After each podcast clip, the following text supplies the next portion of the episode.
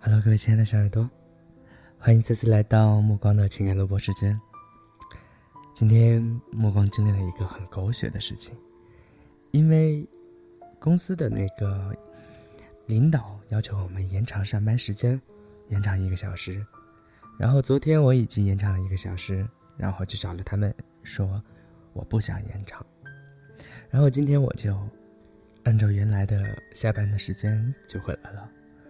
然后当我回到家里边不到十分钟，就接到通知说，请到办公室开会。然后我又嘚啵嘚啵的跑了过去。目光经历了漫长的一天。好了。呃，不闲扯了，嗯，目光今天给大家找来的一篇文章是若山写的。你真的知道自己为什么愤怒吗？有时候我们急着挣脱束缚，了解世界，却发现，其实对于自己，我们尚且知之甚少。比如愤怒这件事，我们常常下班后莫名的跟老公发火，是因为一天的工作不顺心。原本谈判顺利的项目，客户突然反悔，出门无缘由的跟收停车费的大爷发火，因为今天的股票一路飘绿，急于找一个人发泄心中的不悦。还有，原本要好的朋友跟你讲她的男友送的礼物如何贴心，你瞬间暴怒，因为同一天你的男友跟你提了分手。这些愤怒显然是由 A 点而起。却在 B 点爆发，尽管过程略显迂回，你尚能辨清楚怒火从何而来。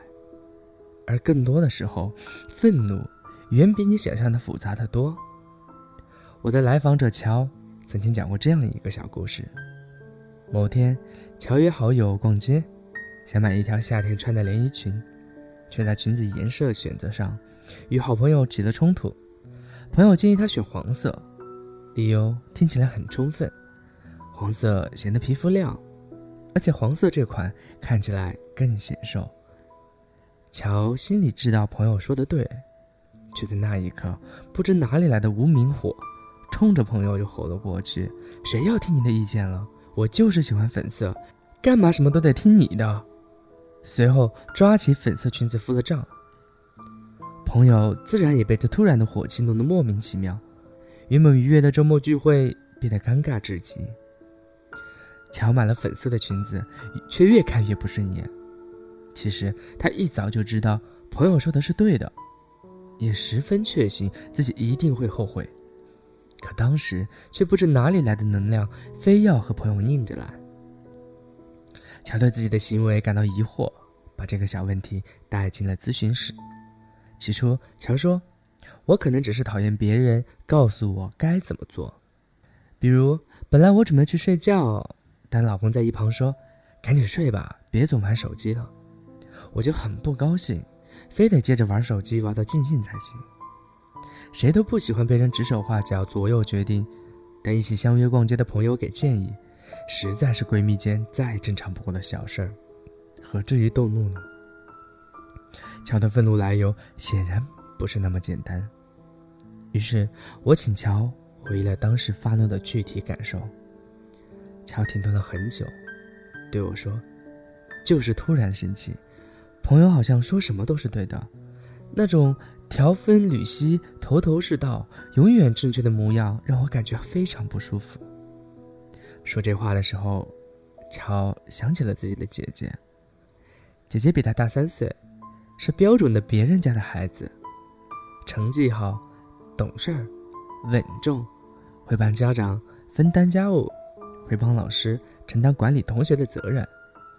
从小到大，乔活在姐姐的保护下，也活在姐姐绚烂的阴影下。小时候，家里条件不好，妈妈就只给姐姐买新衣服、新玩具，自己只能用姐姐用过的。在家里，妈妈会说：“你要听姐姐的话。”在学校里，老师会说：“你要向姐姐学习。”这是乔的记忆里挥之不去的两句话。一开始，乔并不在意，觉得有个贴心且优秀的姐姐照顾是无限幸福的事情。可是慢慢的，乔长大了，开始有自己的想法，便越发不喜欢有这样一个全能姐姐了。初中时候，有男生给乔写情书，被姐姐无意中看到了，姐姐便背着他找那个男生谈了话，狠狠地批评了那个男生，说不希望以后影响乔的学习。后来，这件事在班里传开了，班上的男生们都不太敢跟乔说话了，因为这件事情，乔的初中生活过得异常孤单。高中分文理科的时候，乔喜欢文字，想选文科。姐姐便一条条摆出了文科的诸多劣势。那时候，姐姐已经考取了一所重点大学，说话底气十足。父母自然也听姐姐的。无奈，乔最终选择了理科。我问乔，在姐姐面前，你是什么样的感觉？乔说，有被保护的幸福，但更多的时候，感到弱小、无力。似乎自己什么都做不好。说到这里，乔恍然大悟，这与那天自己在朋友面前感觉何其相似。乔在姐姐面前那种无能无力感被唤醒，让他瞬间感到愤怒。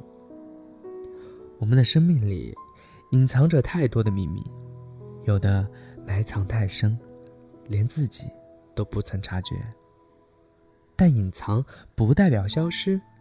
它会在某时某刻被特定的人、特定的事唤醒，仿佛扣扳机扣响，记忆连同感受一触即发。办公室的同事争吵，明明不关你的事儿，你却比谁都生气，怒吼的叫他们停止，因为他唤起了小时候父母经常吵架的记忆。刚刚认识的男性朋友对你温柔备至，你却充满了防御和厌弃。因为曾经也有一个这样对你好的人，却伤你最深。朋友只是找你帮个简单的忙，你却又气又恼，因为你是家里最容易被忽略的孩子，所有的琐事却都由你承担。愤怒很多时候是了解自己的一扇窗，快乐可以伪装，孤独焦虑可被粉饰，唯有愤怒。其刹那的展现喷涌，最真实，也最鲜活。我们常常希望控制愤怒，改变愤怒，但控制的前提是了解。珍惜愤怒的时刻，珍惜这份不加掩饰的真实。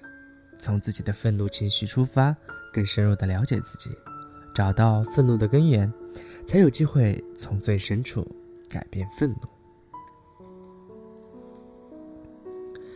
我在猜测，作者可能是一个心理咨询师。我是这么感觉的，他会从你的内心深处去挖掘你突然感到愤怒的原因。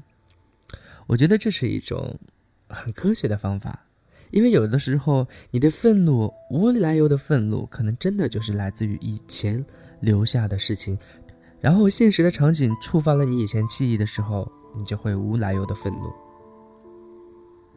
但是我不认同愤怒是个好东西，因为愤怒虽然说是真实，但是却会让你失去，或者说用英文说比较合适一点，lose control。你没办法控制住自己的情绪，你可能会因此会得罪很多人，可能会因此会失去很多的朋友。我更想坚持的那种是，当我感到愤怒的时候，我能静静。停下来三秒钟，或者在遇到自己愤怒的事情的时候，我能够转身走开。当然，我们同样也得分析自己到底为什么会愤怒。其实，如果我们能把根源问题解决了，可能愤怒真的是能被控制的。其实，目光想起了前两天跟同事的一次争吵，有的时候真的就是没来由的愤怒。我我现在回想起来。我上一次跟同事的争吵，可能就是来自于我之前在上一个项目部发生的事情，给我留下了太深刻的印象。当时也是跟那个人争吵，也是因为同样的原因。当跟现在的同事在沟通的时候，当他的态度跟那个曾经吵过的人一致的时候，心里面就会莫名的愤怒。我承认上一次我还是没有控制好我自己，但是我会努力的，去一步步的控制住自己的愤怒。我一直觉得，身为一个成熟的男人，如果连自己的情绪、连自己的愤怒都控制不了的话，以后怎么去承担一个家庭的责任？比如说，假如说你在跟妻子的交往的过程中间，他无意中在某一个场景触碰到你那些愤怒的记忆，那你是要愤怒的对他嘶吼吗？还是要揍他一顿？还是怎么样呢？不管是什么样子的。对你的妻子来说，都是一种伤害，而他，可能本身只是无意的而已。不知道，在手机前的小耳朵们，你们有没有曾经有那种没有来由的愤怒的时刻呢？那你又没有去分析过为什么你会愤怒呢？其实，目光希望大家能跟目光一起，来分析自己那一些无来由愤怒的原因。找到它的根源，然后控制它。虽然说那一刻是非常真实的心情的感受，或者说你的心里的感受，很真实的表现出来，但是有的时候，也许对于你来说真实的东西，对于别人来说就是伤害。而往往接受这些伤害的人，经常是我们所爱的人，或者爱我们的人。所以，各位亲爱的小耳朵，让我们一起来。寻找自己愤怒的原因，然后学会如何去控制自己的愤怒，不要让自己身边的朋友，不要让关心你的人，不要让你爱的人和爱你的人，因为你自己的问题而承受不必要的伤害。也希望所有的人都能够在生活之中开开心心，永远都是笑着的，不会感觉到愤怒。好好的，今天的节目到这里就要结束了。各位亲爱的小耳朵，目光在这里，祝大家晚安，好梦喽！爱你们哦。